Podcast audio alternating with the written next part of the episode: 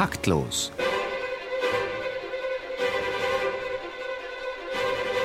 Das Musikmagazin von BR Klassik und der neuen Musikzeitung.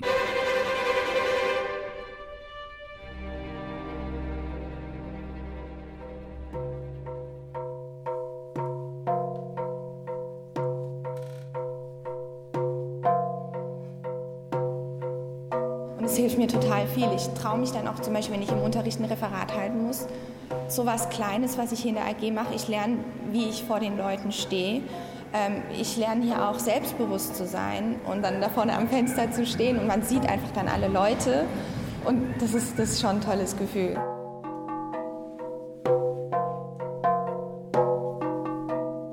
Es war bei einer der ersten Konzertproben von neuer Musik mit dem Komponisten. Da fing ein Musiker an zu weinen und auf die Frage, warum er weinte, antwortet er, die Musik war so schön.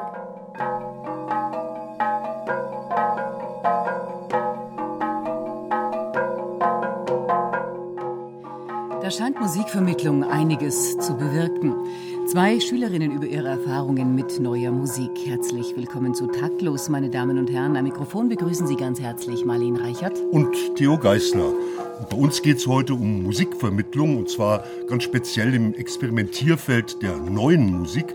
Wir wollen uns zusammen mit unseren Gästen das Warum, das Wie und auch das Wo anschauen. Wo? Hier bei uns auf jeden Fall, nämlich mit dem Hexagon Perkussionsensemble, das wir im Hintergrund noch hören, mit dem Terrakotta Mantra. Hören wir noch ein bisschen zu.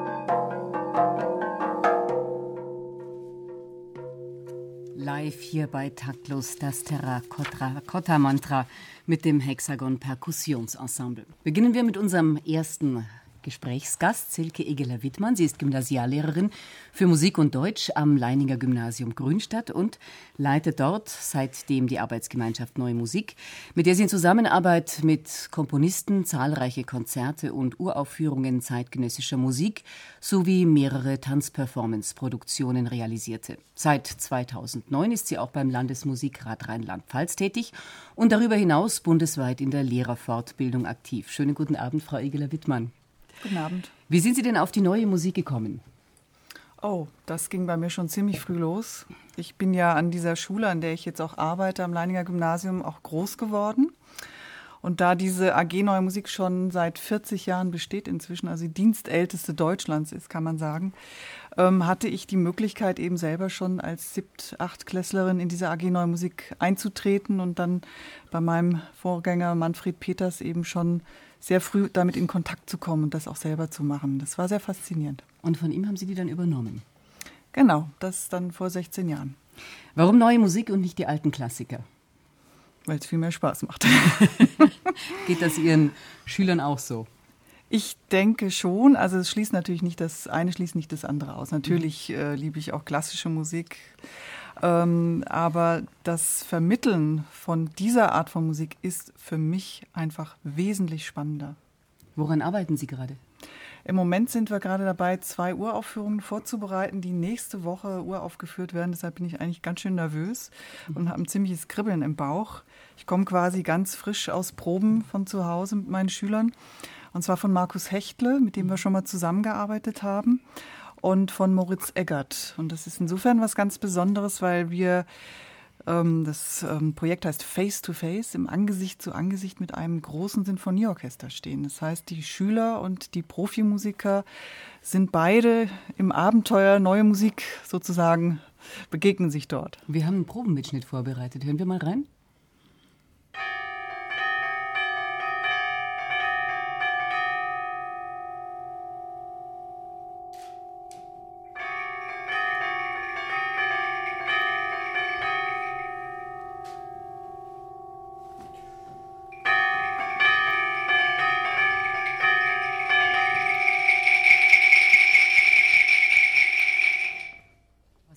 Gerade?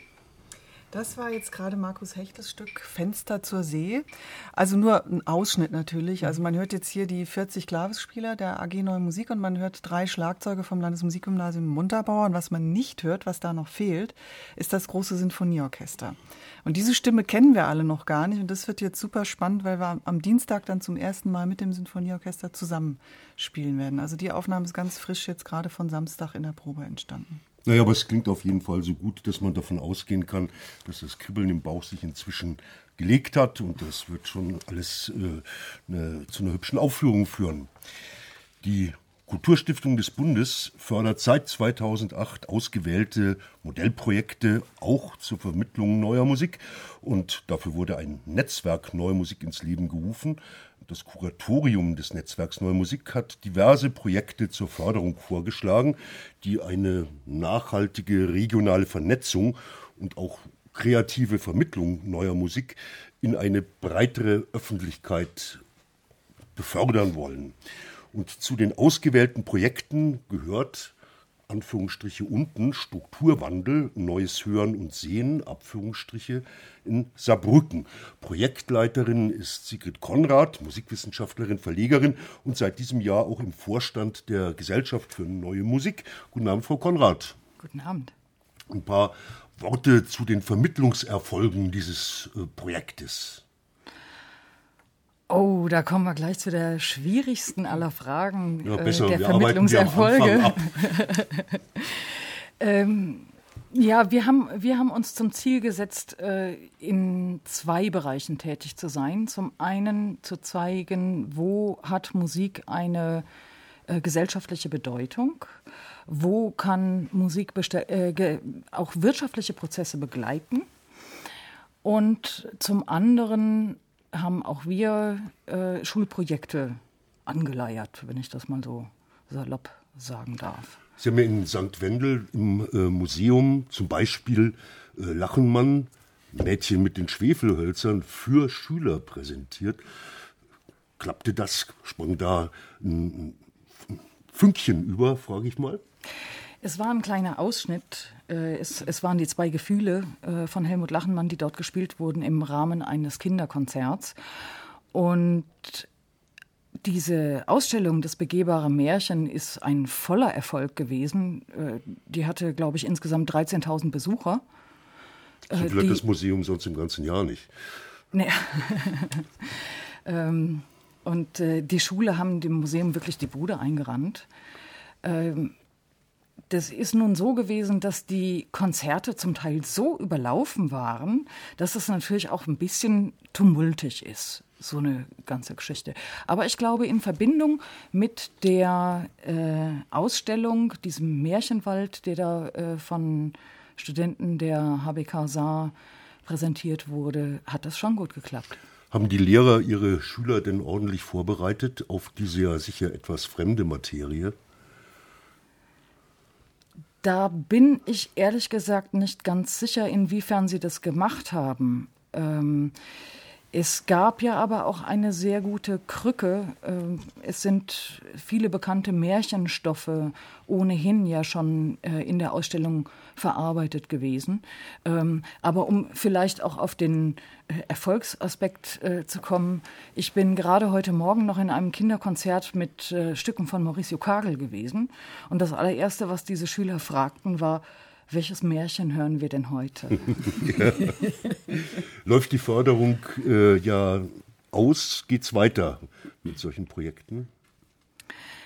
Es wird weitergehen, wobei wir in Saarbrücken noch mit einigen Schwierigkeiten zu kämpfen haben. Vor einiger Zeit hat die Saarbrücker Zeitung gemeldet, dass das Festival Mouvement nicht mehr weitergeführt wird, was äh, aus meiner Sicht eine große Katastrophe ist. Ähm, aber wir haben sehr verlässliche Partner äh, mit der Deutschen Radiophilharmonie, äh, mit dem Staatstheater, mit den beiden künstlerischen Hochschulen, aber vor allem äh, in der freien Szene, die jetzt von sich aus zum Ende des Projekts mal eben ein komplettes Kagelfestival auf die Beine gestellt hat. Neue Musik ist schwierig und das ist das Schöne daran, sagt unser dritter Gast Gordon Kampe. Er muss es wissen, er ist studierter Komponist. Seine Lehrer waren Hans-Joachim Hespos, Adriana Hölzki und Nikolaus A. Huber. Mehrfach ist er ausgezeichnet worden, unter anderem mit dem Volkwang-Preis. Er arbeitet als wissenschaftlicher Mitarbeiter an der Volkwang-Universität der Künste in Essen an einem Habilitationsprojekt und ist nebenbei Kirchenmusiker in Herne und Geschäftsführer der Gesellschaft für Neue Musik Ruhr. Guten Abend, Herr Kampe. Guten Abend. Sie befinden sich, wie Sie es nennen, im Dauervermittlungsnahkampf. Wo? Naja, also in den letzten paar Jahren, also eigentlich schon seit zehn, vielleicht zwölf Jahren, seitdem ich zum Beispiel, Sie hatten es gerade schon erwähnt, Kirchenmusiker in Herne bin. Ich weiß nicht, wer das hier kennt, das ist zwischen Castrop Rauxel und Wanne Eickel, also schlimmer geht es nimmer eigentlich. Äh, da habe ich eigentlich, äh, seitdem ich der Organist bin, habe ich immer, wie, immer mal wieder neue Musik gespielt, äh, Konzerte gemacht mit, mit den kleinen Mitteln, die ich da zur Verfügung hatte. Ähm, also das mache ich schon seit ganz langer Zeit. Ich habe damals noch als Student auch meinen Kirchenchor zum Beispiel mit auf Klassenabende genommen und den Damen und Herren damals äh, zum ersten Mal gezeigt, wie das so sein kann, wenn also ein Haufen Kompositionsstudenten da äh, zugange sind und für die natürlich extrem merkwürdige Sachen machen. Äh, und danach natürlich habe ich immer wieder in irgendwelchen Schulprojekten gearbeitet. Und seitdem es das eben angesprochene Netzwerk gibt, ist das natürlich ein bisschen äh, verstärkt nochmal in den Fokus der Arbeit geraten, dass man relativ häufig gebucht wird, wenn ich das mal so sagen darf, für allerlei Vermittlungsprojekte an allen möglichen Orten. Das sind manchmal Nahkampferfahrungen, äh, drei Tage in Gelsenkirchen, Schalke, wo man plötzlich als Komponist vor einer Hauptschule da steht mit 100% Migrantenanteil wenn man das so sagen darf. Es gibt ganz, äh, es gibt Opern, die ich geschrieben habe für Kinder und Jugendliche. Das war ganz wunderbar. Also eigentlich äh, seit, ich würde sagen, drei, vier Jahren äh, bin ich ähm, mindestens zu 70 Prozent als äh, Vermittler äh, unterwegs, egal in welcher Art und Weise. Also ich vermittle eigentlich alles, was nicht bei drei auf dem Baum ist. Warum machen Sie das? Wäre es nicht viel einfacher, sich in den Elfenbeinturm zu begeben und der Schönheit zu frönen? Ja, und das mache ich jetzt auch gerade wieder. Mhm. Äh, denn ich muss dringend mal wieder in meinen Elfenbeinturm rein. Mhm. Wie gesagt, ich habe alles vermittelt, was bei drei, äh, also jetzt ist es alles auf dem Baum irgendwie. Und jetzt muss ich mal ganz dringend wieder äh, komponieren und äh, meine, meine Kernkompetenzen ähm, sozusagen erledigen als Musikwissenschaftler, als Komponist und nicht als, als äh, Hilfslehrer. Und ähm, so schön das alles ist, aber das wird jetzt für mich persönlich einfach mal wieder Zeit. Ähm, und äh, deswegen ab in den Elfenbeinturm weil das war eine lustige Sache mit dem Elfenbeinturm. Von einigen Jahren habe ich das mal in so einem kleinen Aufsatz äh, in Darmstadt bei den Ferienkursen beim Vortrag vor sechs, sieben Jahren. Da habe ich nämlich das mal gefordert, Kollegen, im raus aus dem Elfenbeinturm. Nun gibt es das Netzwerk, jetzt sind es alle draußen, jetzt will ich da mal wieder rein, wo ich gesagt habe, so Leute, alle raus, guckt euch mal die Leute an, so. Und äh, jetzt wird es für mich persönlich wieder Zeit, wie gesagt. Ja, Hand aufs Herz, vielleicht doch ein paar äh, Verschleißerscheinungen durch diese Vermittlungsanstrengungen. Ja, bei mir persönlich schon, aber das kann man bestimmt noch später diskutieren, woher so Verschleißerscheinungen bei aller Schönheit, die wir bei der Vermittlung ja auch sehen, äh, wie wir die da haben und wo die herkommt. Vielleicht kommen wir dann noch dazu. Wir hören jetzt wieder Musik bei den sechs Schlagwerkern, die jetzt gleich aufspielen, da hat die Musikvermittlung in Sachen Avantgarde wohl gegriffen. Vor drei Jahren haben sie sich zusammengeschlossen zum Hexagon Percussion Ensemble und sie begeistern ihr Publikum seither unter Leitung von Christoph Fellinger mit ihren oft ausgefallenen Interpretationen bekannter und auch ganz neuer Stücke. Wir haben sie eingangs ja schon gehört auf sechs Blumentöpfen und Kristallglas-Klangschale mit dem Terrakotta-Mantra von Christoph Fellinger. Und jetzt präsentieren sie uns Noises On für Blech- und Plastikeimer von Chris Crockerell. Bitte.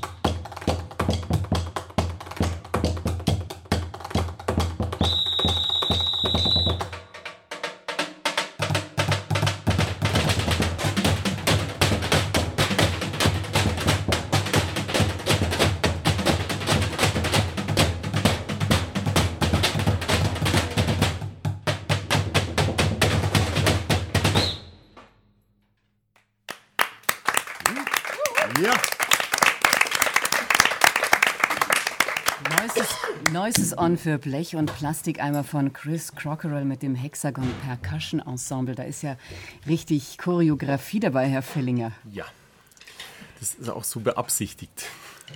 Ähm, weil es ist eigentlich eine Performance-Musik, äh, ähm, die man eigentlich sehen müsste. Ist natürlich etwas schwierig im Radio. Ähm, wir haben uns dann äh, verschiedene Sachen noch ausgedacht heute, äh, wo, wo das nicht so wichtig ist. Mhm. Aber es ist eigentlich Performance-Musik. Musik fürs Auge. Ja, aber schon auch fürs Ohr. Und fürs Ohr. fürs Ohr. Sie sind gelernter Perkussionist und arbeiten mit mehreren Ensembles. Ja. Wie reagieren denn Ihre Musikerinnen und Musiker, wenn sie mit neuer Musik, mit experimenteller Musik ankommen? Ähm, die sind natürlich erstmal äh, ja, sehr überrascht und äh, sehr befremdlich, äh, was ich da jetzt anschleppe oder wo ich dann mit Blumentöpfen angekommen bin. Dann ist es die Verwunderung natürlich sehr groß. Ähm, aber wenn man dann äh, die Sachen ausprobiert und auch selber sich Gedanken macht, äh, was Sinn macht, was für Klänge entstehen, ähm, dann sind sie eigentlich schon ganz begeistert. Gibt es da Vorkenntnisse? Was jetzt neue Musik betrifft, bei den jungen Leuten, mit denen Sie arbeiten? Eigentlich nicht. Also die kommen da schon ziemlich. Das geht von null an. Mhm.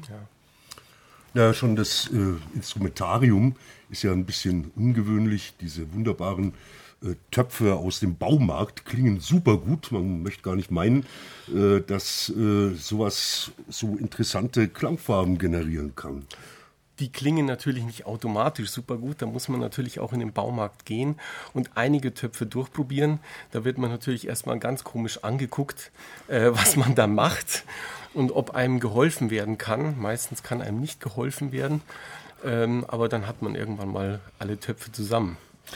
Ja, uns Taktlosen wirft man wegen unserer recht flotten Ankündigungen in den Medien vor, dass wir äh, ganz einfach Musikvermittlungsbashing treiben wollen heute. Und dieses Vorurteil, das bestätigen wir erstmal. Unser Kulturleuchtturmwärter Dr. Martin Hufner jedenfalls sieht in vielen Vermittlungspraktiken drastische Formen von Freiheitsentzug.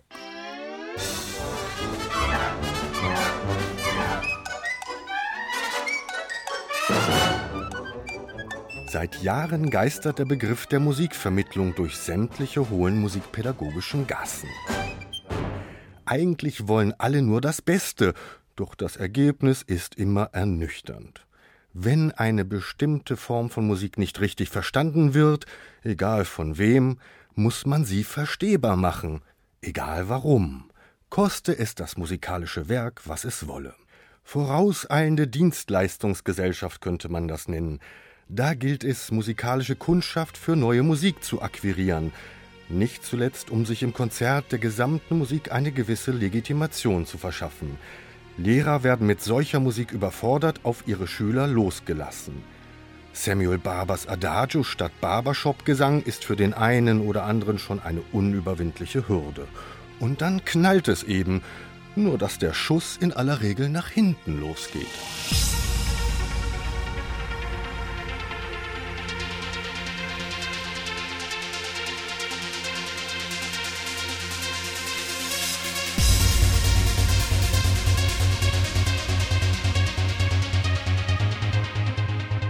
Also müssen Nonus und Stockhausens willige Helfer losgeschickt werden.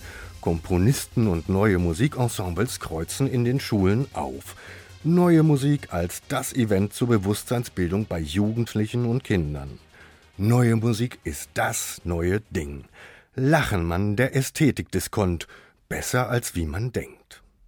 Man wird weitergehen müssen, pränatale Menschwerdung durch neue Musik. Wir brauchen ganz viele stille Streichquartettfragmente für Schwangere und zwar schwimmbeckentauglich.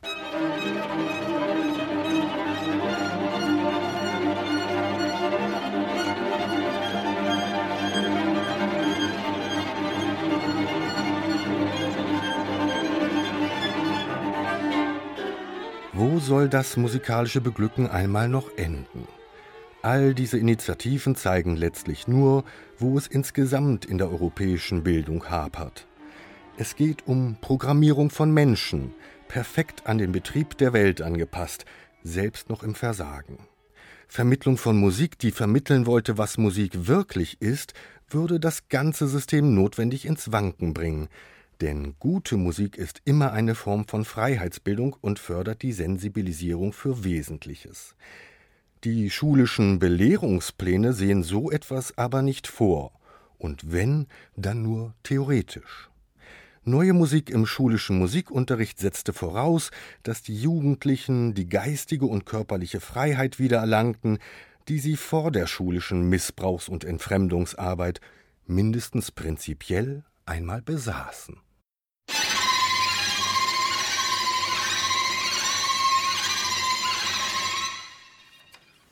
Taktlos auf BR Klassik. Um Vermittlung neuer Musik geht's heute. Und unsere drei Gäste setzen sich in ihren Bereichen intensiv dafür ein. Silke Ehler Wittmann, Musiklehrerin am Leininger Gymnasium in Grünstadt. Sigrid Konrad, Musikwissenschaftlerin, Verlegerin und im Vorstand der Gesellschaft für Neue Musik. Und der Komponist Gordon Kampe. Wenn man Herrn Hufner folgt, dann ist die Vermittlung neuer Musik also erstmal gar nicht möglich, weil erst geistige und körperliche Freiheit wiedergewonnen werden muss, die im Schulbetrieb abhanden gekommen ist. Frau Igeler Wittmann, Sie tun es trotzdem. Geht da der Schuss manchmal nach hinten los? Also ich habe diese Erfahrung nicht gemacht. Ich würde dem Herrn Hufner gerne was entgegnen. Und zwar, das fiel mir so spontan ein, ähm, es gibt ja sowas wie so eine Pädagogik-Panik in der neuen Musik. Und die gibt es schon länger, ist eigentlich eher umgekehrt so. Das hat sich ja jetzt in den letzten Jahren erst so ein bisschen verändert. Liegt aber an der schlechten Ausbildung der Lehrer an den das Hochschulen. Kann auch gut sein, es mag auch ein Grund sein, aber nicht überall, wo Schule draufsteht, ist Schrott drin, sage ich jetzt mal. das ist auch ein bisschen gemein, aber es war natürlich auch bewusst überspitzt. Wir sollen ja auch aus der Reserve gelockt werden. Ähm, also ich denke, ich bin schon jemand, äh, die hier die Fahne wirklich hochhält für die neue Musik in der Schule, denn es gibt kaum ein Feld, wo Schüler derart umfassend Erfahrungen machen können, musikalische Erfahrungen machen können und vor allem auch dann, wenn sie keine große musikalische Vorbildung mitbringen. Jetzt kommt natürlich gleich wieder die Gegenargumentation, da heißt es, oh ja, für neue Musik muss man nichts können. Das ist natürlich Unsinn. Im Gegenteil, da werden Fähigkeiten ähm, hervorgeholt oder auch Fähigkeiten befördert bei Schülern, die sonst gar keine Chance hätten, nach oben zu kommen. Und das ist eigentlich das ganz Wunderbare, dass man ganz, ganz viel entdecken kann. Die Schüler können ganz viel entdecken. Ich kann ganz viel entdecken, wenn da ganz viele neue Sachen entstehen. Und auch Komponisten, die dann mit Schülern arbeiten, also die zum Beispiel auch zu uns in die Schule kommen, äh, machen auch wiederum Erfahrungen, die sie vielleicht nicht machen, wenn sie Stücke ganz streng ähm, notieren und ein Ensemble, das super ausgebildet dafür ist, diese Sachen ganz exakt dann auch spielt. Herr Kampe möchte was dazu sagen. Ja, also ich, ich verstehe das. Ich gönne natürlich jedem Schüler sofort die tollsten Erfahrungen. Und gerade auch in einem Eingangsstatement der Schülerin hat, wurde das ja auch klar, dass sie also neue Musik gemacht hat und dann hat sie sich getraut, irgendwas zu tun, was sie vorher noch nicht getan hat und so. Die war übrigens aus meiner aus meinem Und, und ich gönne das von Herzen der Schülerin natürlich. Das Problem ist, was ich dabei immer sehe, dass die, dass die Musik an sich ein bisschen äh, eine therapeutische Funktion dann doch bekommt und die Musik irgendwie ein bisschen etwas hat, um die Sekundär, also dass es die Musik an sich eine Sekundärtugend sei. Ähm, und ähm, also es gibt ja immer diese, diese ganz tollen Forschungen, die mir mittlerweile schon richtig auf den Keks gehen, dass wenn man ganz langen Mozart hört, dann wird man irgendwie schlau und äh, alles Mögliche. Und wenn man ganz viel neue Musik hat, dann wird man plötzlich ganz mutig, weil man plötzlich auf Dingen rumschabt und rumhaut, wo man vorher noch nie geschabt und rumgehauen hat. Also ich glaube, hat. da sollten Sie mal mit meinen Kollegen von meiner Schule sprechen. Die haben da eine ganz andere Vorstellung, was neue Musik mit Kindern macht. Nämlich, genau, glaube ich, eher genau Nämlich? das Gegenteil. Dass neue Musik das Ohr für, komplett verdirbt. Das ist eigentlich eher so die, die Aber Idee. Aber gibt es ja auch schon 40 Jahre lang, diesen Workshop äh, oder diesen, diese, diese AG. Das hat ja eine große Tradition. Ich meine, so vom, vom, vom Alltagsgeschäft her. Das meine ich nur, was. Das ist auch ne? genau das Problem, äh, das, mit dem wir hier umgehen, äh, mit der äh, Frau Egeler-Wittmann haben wir natürlich hier eine Lehrerin sitzen, die äh, seit 16 Jahren äh, engagiert ist in diesem Bereich. Die sind alle kompetent. Was mir aber auffällt äh, in der äh, Beobachtung des pädagogischen Betriebs ist, zum einen, es fällt wahnsinnig viel Musikunterricht aus. Und dann gibt es so die landläufige Meinung, die gibt es an den Musikhochschulen, die gibt es an den Schulen, die gibt es an den kommunalen Musikschulen und in der Musikwissenschaft. Neue Musik kann man erst machen, wenn man alles andere vorher gemacht hat. Niemand käme auf die Idee, bei Bach zu sagen, den darfst du nicht hören, bevor du nicht Machot gehört hast. Aber bei neuer Musik ist das, das schlagende Argument, nee, also vorher müssen wir schon mal mindestens Mozart und Beethoven und Haydn und die gesamte Romantik gemacht haben. Also da muss ich jetzt auch mal eine Lanze brechen, weil vorhin ja das Wort, glaube ich, vom Herrn Hufner viel Belehrungspläne. Sie merken schon, ich muss da immer wieder drauf einsteigen. Es hat mich ja doch ein bisschen provoziert. Äh, in den Lehrplänen ist das schon längst angekommen. Da gibt es nämlich ganz viele offene Menschen, die sowas sich ausdenken und die durchaus auch der Meinung sind, dass unbedingt neue Musik schon sehr früh auch äh, mit eine Rolle spielen, sondern man eben nicht die ganze Musikgeschichte erstmal durchgekaut haben muss und dann äh, wie üblich eben bei Bartok endet, sondern äh, dass man das machen kann. Nur das Problem ist, es macht halt keiner, auch wenn es im Lehrplan steht. Ja, das ist die große Krux. Und auch wenn ich jetzt hier sitze mit meiner Erfahrung, diesen 16 Jahren Arbeit, dann heißt es, es gibt vielleicht so ein bisschen eine Verschiebung des Bildes. Also wenn wir hier so als viele Spezialisten sitzen, die neue Musik ist in der Schule trotzdem ein ganz, ganz winzig kleiner Randbereich, der äh, gar nicht viel zu melden hat. Aber ja? könnte das vielleicht auch daran liegen, dass äh, viele Lehrer einfach auch keine Ahnung haben von neuer Musik? Wird das dann eigentlich äh, im Studium äh, unterrichtet? Hat das Platz in der Lehrerausbildung, die neue Musik? Also nun, ich meine, ich bin jetzt nicht verantwortlich für das Curriculum an der, an der Universität, an der ich äh, unterrichten darf. In der Tat habe ich da viel mit äh, Lehramtskandidatinnen und Kandidaten zu tun. Die unterrichte ich also auch. Und ähm, bei uns gibt es zum Beispiel das Fach Literatur- und Interpretationskunde. Das klingt jetzt ein bisschen ein bisschen spießig daher, aber das ist tatsächlich so, man kann einfach von den ganz jungen Studierenden nicht von aus, davon ausgehen, äh, dass sie den, was man so Kanon nennt, wirklich drauf haben und kennen. Also das ist nicht äh, mehr normal, dass man weiß, äh, von wem Don Giovanni ist und worum es da geht. Deswegen gibt es dieses Fach, wurde extra dafür eingeführt, um einfach bestimmte Basics, die in der Schule einfach nicht mehr geleistet werden können, aufzufangen. Also im Prinzip ist es eine Art Oberstufenunterricht, was ich da zuweilen mache in den ersten paar Semestern. Das ist einfach die Realität. Das, das ist jetzt kein, kein Studierenden-Bashing, sondern einfach ähm, der Status quo. Das nimmt man so, äh, nimmt man so zur Kenntnis. Und jetzt kommt es natürlich auf die Lehrenden an, dass sie, den, dass sie das, was der Kanon ist, also ich erkläre einfach Dinge zum Kanon. Äh, Kraft meines Amtes, als ich bin halt um 9 Uhr da. Das heißt, ich habe Enno Poppe einfach zum Kanon erklärt. Und deswegen kriegen die Studierenden natürlich im ersten, zweiten Semester jetzt Enno Poppe oder Oliver Schneller oder äh, Dinge wirklich von aktuellster Musik ähm, auf die Ohren, genauso wie sie natürlich Marchot immer noch äh, lernen müssen und so. Aber es kommt dann immer, die Lehre ist frei, das kommt natürlich ähm, auch auf die Dozenten an, äh, wie, die, wie sie das selber für sich stricken. Aber in der Tat bemerke ich, dass ähm, wenn ich in einer ich durfte letztes Semester die Grundlagenvorlesung machen. Das ist natürlich immer eine große Sache für so einen äh, Lehrbeauftragten wie mich. Ähm, äh, das ist natürlich klar, wenn ich das erste Mal auch Studierenden, zweites, drittes Semester Lachenmann vorgespielt habe, dann, dann haben die gebrüllt vor Lachen.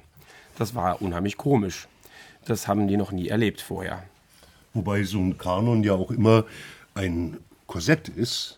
Ein Korsett ist, äh, das Scheuklappen äh, verursacht und das im Grunde genommen äh, die ästhetischen Geschmacksknospen des Lehrenden aufblühen lässt, aber nicht zwangsläufig dazu beiträgt, dass junge Menschen, die Musikpädagogik studieren, nun animiert werden, sich mit diesem Gegenstand auseinanderzusetzen und dann auch fähig werden, das an Kinder, Jugendliche weiter zu vermitteln. Sind, sind Sie da nicht ein bisschen in der Bredouille mit Ihrem Kanon?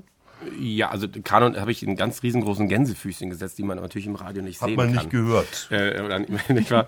äh, also das kommt immer, wie immer, kommt es auf die Persönlichkeit an, die das da vorne vortanzt. Also ich habe auch Seminare, da geht es auch um, jetzt gerade habe ich eins, da geht es auch um Techno oder sowas. Also irgendwelche Scheuklappen habe ich persönlich überhaupt gar nicht. Und ich denke, dass sich das auch den die Studierenden dann vermittelt, äh, dass die da merken, dass es einer einfach ernst meint mit der Materie. Äh, Darf und ich da direkt drauf unbedingt. einsteigen, wenn Sie sagen, vor Tanzen, tanzen Sie das wirklich? Also ich frage jetzt deshalb, pardon, provozieren, weil ähm, ich so ein bisschen den Eindruck habe, dass Sie unter Umständen tatsächlich das fortsetzen, was leider häufig im Oberstufenunterricht passiert, dass man nämlich nur vermittelt, indem man hört und darüber spricht. Und analysiert und nicht indem man selber auch macht. Und ich denke, dass das ein ganz entscheidender Punkt ist, eben der handlungsorientierte Ansatz, dass man selber über das eigene Musiktun äh, viel näher an die Materie drankommt. Machen Sie das mit den Studenten dann auch so? Also wir waren jetzt äh, leider nicht in einem Techno-Club irgendwie im Tresor in Berlin und haben irgendwie auch irgendwelche Sachen eingeworfen, um ganz möglichst nah dran an der Quelle zu sein oder sowas. Das hätte mich natürlich schon interessiert. Aber in der Tat bin ich dann einfach auch mal Musikwissenschaftler und das ist eben kein, es ist ja eben dann kein Oberstufenunterricht, sondern das sind ja erwachsene Leute. Und wenn ich dann irgendwie äh, den im Wortsinne was vortanze, äh, würden nämlich, glaube ich, zu Recht auch aus ästhetischen Gründen schnell des Raumes verweisen. Also natürlich äh, möchte ich dann doch Musikwissenschaft unterrichten, was das angeht. Das heißt, da sollen die natürlich auch bei einigen Stücken müssen, müssen die auch die Noten lernen, also ein paar handwerkliche Fähigkeiten, äh, auch äh, im Sprechen über Musik oder äh, das muss dann schon sein. Äh, also ich möchte jetzt nicht den Beethoven tanzen müssen oder irgendwelche äh, Gefühle, Frühlingsgefühle haben, wenn ich haben müssen, wenn ich die Pastorale irgendwie versuche näher zu bringen. Thema Qualität. Ich meine, so ein Originalwerk von, von Lachenmann oder von Riem ist ja ungeheuer komplex, schwierig, schwierig aufzuführen, äh, braucht eine ganz hohe musikalische Kompetenz der Interpreten, äh, um dann auch wirklich gut äh, zu wirken. Oft genug gibt es ja grauenhafte Aufführungen äh, zeitgenössischer Musik, äh, die deswegen grauenhaft sind, weil eben keine Probezeit vorhanden war der äh, schlimmste Fehler bei Musikvermittlung zeitgenössischer Musik, den man, glaube ich, machen kann. Wie sichern Sie denn äh, wie, oder wie betreiben Sie denn Qualitätssicherung, Silke Egeler-Wittmann, wenn Sie mit einer Schulklasse ein, ein Stück Hechtle erarbeiten? Wie äh, vermitteln Sie Qualität, Herr Kampe, äh, an Ihre Studenten, dass da also wirklich Kriterien äh, sich festsetzen?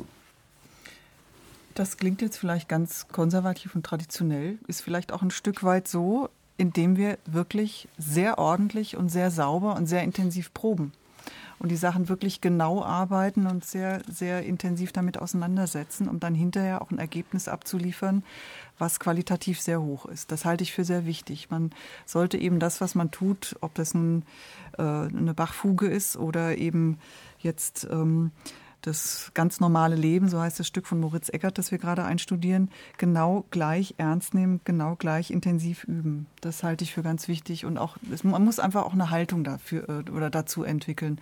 Und dann ist es eben nicht nur Schingeling und ein bisschen Rumgeklöppel, so wie das eben so dieses der Schalalismus, gab es glaube ich mal so ein nettes Zitat von einem der Kritiker. Dann ist es das eben nicht, sondern durchaus ernstzunehmende, ähm, sehr gut interpretierte neue Musik. Die möchte ich dann eher als, sie hat mich auch gefragt, äh, eher nicht als Musikwissenschaftler, sondern als Komponist eher antworten. Und das ist nämlich eigentlich das gleiche in Grün, wenn ich ein Vermittlungsprojekt mache, in dem Sinn, als dass ich zum Beispiel ein Stück für ein bestimmtes Kinder-Jugendensemble, ein Laienensemble äh, oder auch für, für, für ähm, singende Kommunalpolitiker oder sowas äh, komponiert habe, dann versuche ich einfach, das ist jetzt ganz plump, aber ich versuche einfach ein gutes Stück zu schreiben. Und ich glaube, dass ich, äh, da bin ich so ein bisschen altmodisch, dass sich auf, auf Dauer dann vielleicht einfach das durchsetzt, indem man versucht hat, einfach das Beste äh, zu machen. Und vor allem die äh, Kinder, Jugendlichen zum Beispiel einfach auch als ernsthafte Musikerinnen und Musiker mit bestimmten technischen Möglichkeiten einfach ernst zu nehmen, als, als junge Kollegen. Und nicht als, als, als etwas, als, als so irgendeine merkwürdige Masse, die jetzt unbedingt begeistert werden soll von, von irgendwas, sondern die sollen einfach gescheit mal Stück spielen, weil ich ja auch mir gescheit Mühe gegeben habe, das ordentlich zu komponieren. Ähm, ich glaube, im Laufe dieses Netzwerks äh, haben die Kompositionskurse äh, ja auch wirklich eine Konjunktur bekommen, die es vorher nicht gab. Äh, das ging ja bis dahin, dass äh, Klassenkompositionen gemacht werden äh, mit zum Teil äh, sehr, sehr hohem Anspruch im Vorfeld. Und da beginnen dann für mich so langsam die Zweifel, ähm, ob wir da überhaupt noch auf dem richtigen Weg sind. Denn ich bin immer noch der Meinung, neue Musik, äh, das, was ich so üblicherweise darunter verstehe, ist eine Musik, die einen gewissen Anspruch hat an die Technik, äh, an die Kompositionstechnik. Und das können Schüler, äh, zumal wenn sie relativ wenig Erfahrung haben mit äh, Instrumentarium, kaum hintereinander bringen. Und ähm, äh, ich halte es für sehr, sehr gut, dass äh, Kompositionen von tatsächlich ausgebildeten Komponisten äh, für Schüler gemacht werden. Ich halte es im Umkehrschluss nicht für unbedingt wichtig, dass man äh, ganze Klassen komponieren lässt. Äh, mit dem Argument, ja, im Bild- und Kunstunterricht wird ja auch gezeichnet. Also nicht, dass ich das jemals gemocht hätte, im Bild- und Kunstunterricht zu zeichnen.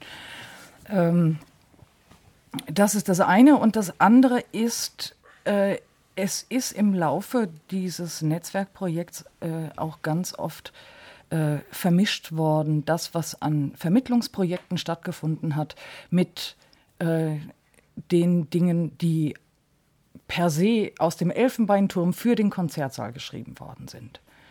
Und ich glaube, da haben wir es äh, mit einem unglaublichen Qualitätsgefälle zu tun. Und ich wehre mich so ein bisschen dagegen, das alles unter diesem Begriff neue Musik zu subsumieren. Wenn ich jetzt als Zielgruppe nämlich gerade mal nicht die Schüler im Blick habe, die äh, in dem Selbsttun ja auch einen eigenen Blick auf die Dinge haben, sondern wenn ich die Eltern im Blick habe, die ja wiederum eine womöglich andere musikalische Sozialisation haben. Und da mache ich mir ernsthaft Sorgen, ob Eltern sowas dann wirklich ernst nehmen. Also ich äh, möchte zum einen widersprechen, zum anderen möchte ich es unterstützen. Unterstützen möchte ich auf jeden Fall das Thema Qualität. Das ist wirklich ähm, problematisch geworden. Jetzt sind wir endlich so weit, dass ganz viel vermittelt wird und dass auch viel gemacht wird, dank des Netzwerks in Sachen neue Musik und äh, Kinder und Jugendliche. Aber jetzt haben wir natürlich auch alles und nichts. Ja? Und ich bin der Meinung, doch, auf jeden Fall sollten Klassen komponieren, es sollten auch Kinder komponieren, es sollten auch Jugendliche komponieren. Aber nicht alles, was da in irgendwelchen Workshops entsteht oder in Kinderkompositionsklassen, sollte auf die Bühne. Ich muss auch sagen, ich möchte mir das auch gar nicht mehr alles anhören. Ich habe mir so viel angehört, wo ich denke, nein, das interessiert mich einfach nicht mehr. Ich möchte auch Qualität auch von Jugendlichen hören. Und das gibt es aber auch. Und das gibt es im gleich hohen Maße wie eben auch von Profimusikern. Und da, das, da ist eben auch mein Widerspruch. Nicht nicht automatisch der, das, was aus dem Elfenbeinturm kommt. Und damit sind dann, glaube ich, jetzt eben die Komponisten gemeint und dann eben die ganz berühmten Ensembles, ist nur das qualitativ hohe, sondern auch das, was von ganz unten kommt, kann, kann ganz qualitativ hoch sein, nur anders. Ja? Das bezweifle ich überhaupt nicht. Wir hatten äh, tatsächlich in Saarbrücken auch ein, äh, äh ein ganz erstaunliches Beispiel äh, eines, eines jungen Komponisten, der da, glaube ich, seine erste Arbeit präsentiert hat, die sehr, sehr gut war. Ähm, aber eben das, das wird das Problem sein. Äh, man muss natürlich auch diejenigen Stücke herausfiltern, die äh, es tatsächlich wert sind, präsentiert zu werden und einem gewissen Qualitätsanspruch genügen. Und äh, ich hatte in den letzten Jahren doch so meine Probleme damit, äh, dass dann die sogenannte Musikvermittlungsmusik, wie Patrick Hahn das mal genannt hat, entsteht, äh, die uns nicht weiterbringt. Also die in einem gewissen Rahmen womöglich ihren Zweck erfüllt. Aber wenn ich das Ganze aus dem Kulturbetrieb heraus betrachte, der mit diesem Projekt natürlich auch äh, ganz klare Vorstellungen verbindet, äh, glaube ich, sind wir da auf einem falschen Weg.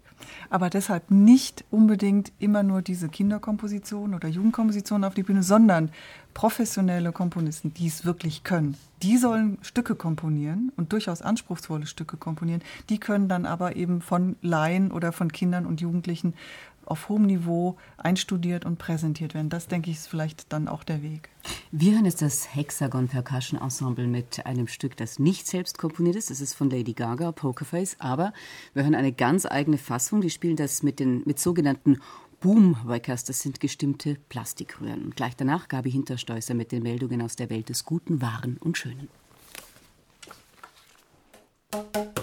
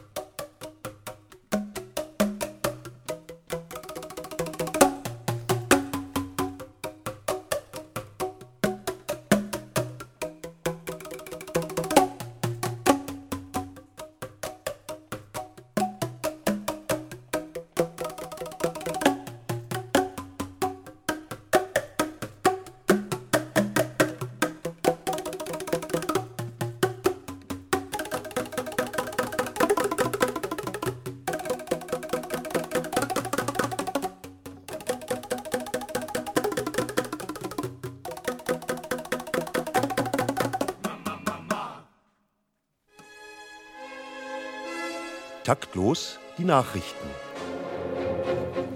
Berlin.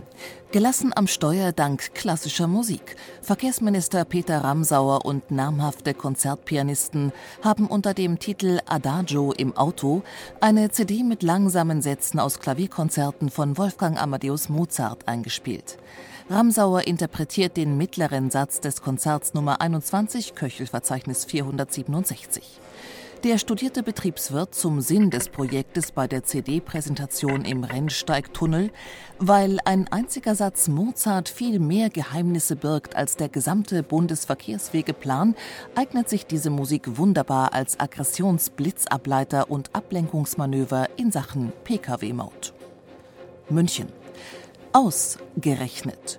Als Konsequenz aus dem 55 Milliarden Rechenfehler bei der Bundesbad Bank streicht Wissenschaftsminister Wolfgang Heubisch den Mathematikunterricht aus den bayerischen Lehrplänen. Wie die Erfahrung zeigt, so Heubisch bei einem Bildungsgipfel in der Bayerischen Landesbank, hat sich gesamtgesellschaftlich betrachtet der exakte Umgang mit Zahlen endgültig überlebt. An seine Stelle müsse Improvisation, Kreativität und Intuition treten. Deshalb verordne er für alle Schulstufen jetzt sechs Wochenstunden Musikunterricht. Hamburg Hilfe für die Elbphilharmonie. Um die Millionenlöcher zu stopfen, die der Bau des Konzerthauses in den Etat der Hansestadt gerissen hat und weiter reißt, hat sich der Senat entschlossen, alle vorhandenen Mittel für Kultur und Bildung auf das künftige optische Aushängeschild der Hafenstadt zu fokussieren. Mit den vorhandenen 80.000 Euro sollen vor allem Baumängel an den Treppengeländern zu den Herrentoiletten behoben werden. Saarbrücken, Hamburg. Die Gesellschaft für Neue Musik, GNM und die Yamaha Corporation arbeiten in Zukunft eng zusammen. Im Zuge der Reorganisation der Yamaha Musikschulen werden dort künftig neue Musikkomponisten ausgebildet. Dabei hilft eine globale Standardisierung der Kompositionstechniken. Das diene der Qualitätssicherung in der Avantgarde, sagte GNM-Vorstandsmitglied Sigrid Konrad. Die wild wuchernde neue Musikszene müsse begradigt werden. Warum soll in der neuen Musik nicht gelingen, was in der Pop-, Jazz- und Filmmusik längst gang und gäbe ist, eine Vereinheitlichung des Musikgeschmacks im Dienste der Weltwirtschaftsordnung. Deshalb fänden die Darmstädter Ferienkurse demnächst in Athen statt. Donau-Eschingen. Positive Resonanz auf diese Initiative der GNM gibt es auch von Seiten der Festivalveranstalter. Armin Köhler, künstlerischer Leiter der Donaueschinger Musiktage, sagte gegenüber Taktlos, das eröffnet uns die Möglichkeit, zukünftig Werke in Billiglohnländern zu bestellen, da ja nun alles ohnehin gleich gut klinge. Der geplante Kompositionsauftrag an Gordon Kampe geht jetzt an einen anonymen südindischen Komponisten. Die geplante Berufung von Silke Egeler-Wittmann in den pädagogischen Beirat des Festivals wurde zurückgenommen. Individualisten und Idealisten könne man jetzt wirklich nicht mehr gebrauchen. Taktlos live auf BR Klassik. Wir denken heute über die Vermittlung neuer Musik nach. Bei uns sind die Musiklehrerin Silke Egeler-Wittmann vom Leininger Gymnasium in Grünstadt, Sigrid Konrad, Vorstand der Gesellschaft für Neue Musik und der Komponist Gordon Kampe. Warum braucht Musik überhaupt Vermittlung? Sollte sie nicht für sich sprechen? Halte Frage in die Runde. Also, Herr Kampe. Ah, das ist ja der Klassiker. Also, Eben.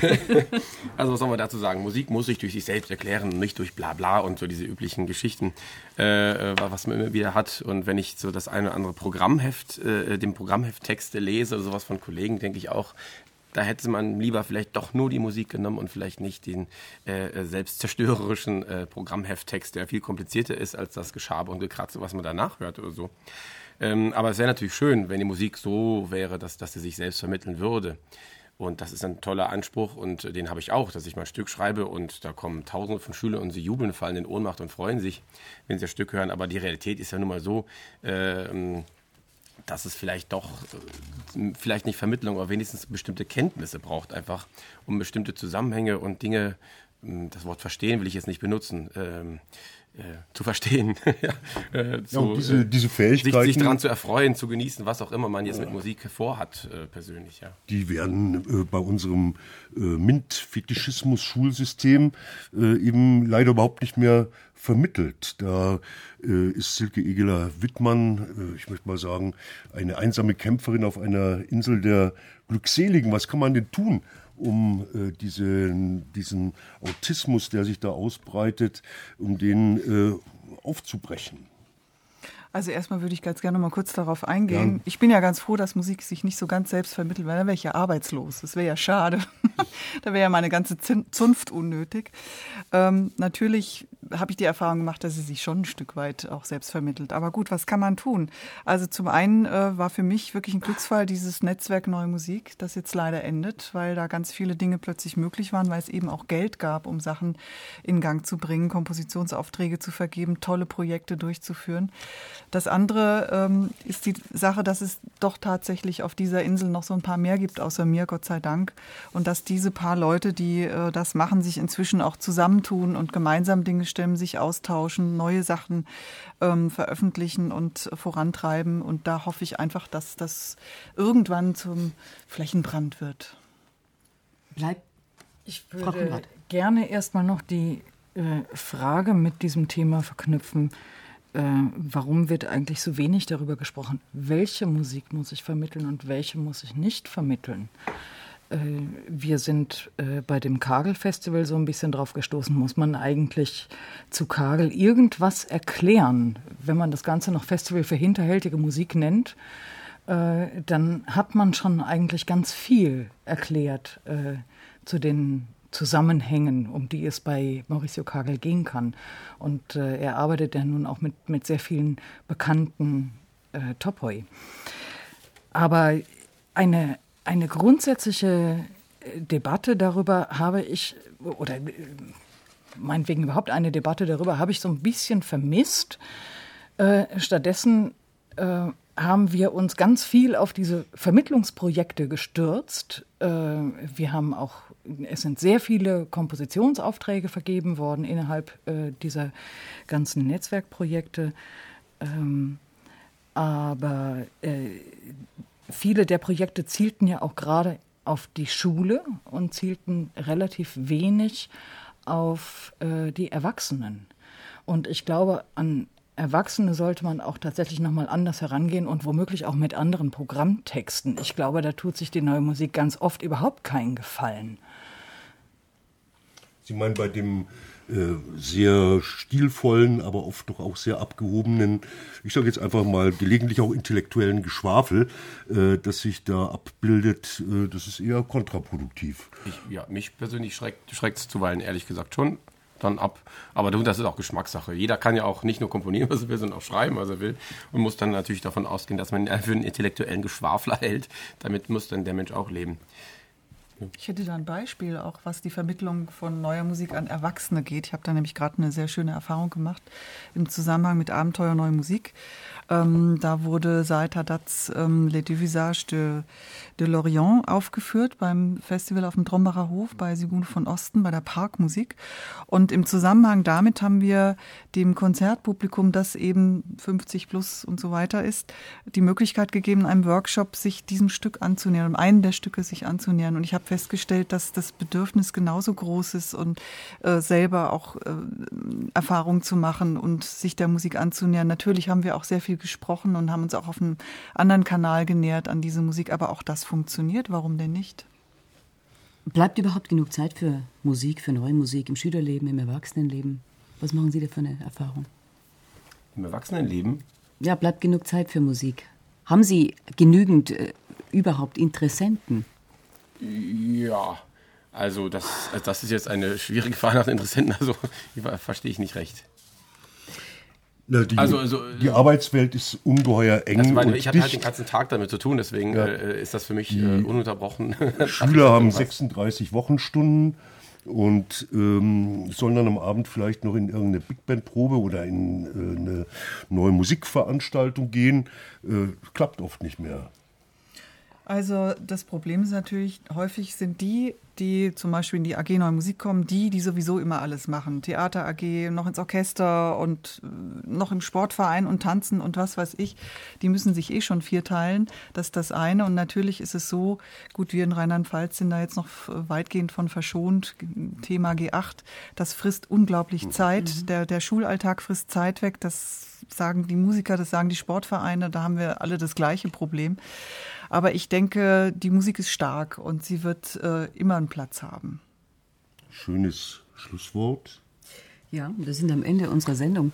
Gleich hören wir noch das Hexagon Percussion Ensemble mit seiner Fassung von Lalo Schifrins Mission Impossible. Davor ein Dank an unsere Gäste, Silke Egeler-Wittmann, Musiklehrerin am Leininger Gymnasium in Grünstadt, Sigrid Konrad, Vorstand der Gesellschaft für Neue Musik und den Komponisten Gordon Campe. Eine gewisse Profigruppe haben wir heute geschont. Das sind die ausgebildeten Kulturmanager, schnell äh, und äh, flott vorbereitet dafür, äh, Musik zu vermitteln in Diensten von Profiorchestern und Ensembles, meistens schnell ausgebrütet. Das machen wir bald auch. Die knöpfen wir uns ein anderes Mal vor. Wir haben uns heute eben auf den Bereich der zeitgenössischen, der neuen Musik konzentriert. Ganz herzlichen Dank an unser Sendeteam in der Sendetechnik Ulrike Schwarz und Reinhard Böhm und Irene Buchdrucker, Regie Christoph C. Stechbart und Redaktion Alexandra Maria Dielitz. Nachhören können Sie die Sendung wie immer unter www.nmz.de slash taktlos. Und da finden Sie auch Informationen zu unserem nächsten Thema. Es geht um Wahnwitz-Opernregie am 1. Dezember. Am Mikrofon verabschieden sich Marlene Reichert und Theo Geißler.